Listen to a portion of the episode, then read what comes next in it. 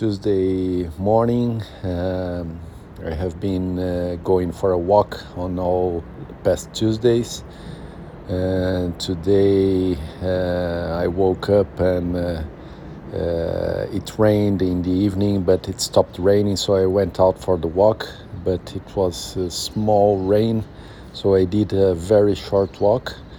But it, it was good to go outside and uh, breathe the air. So that's nice before starting the training sessions uh, that uh, I will do from tomorrow, Wednesday onwards. So good, feeling good.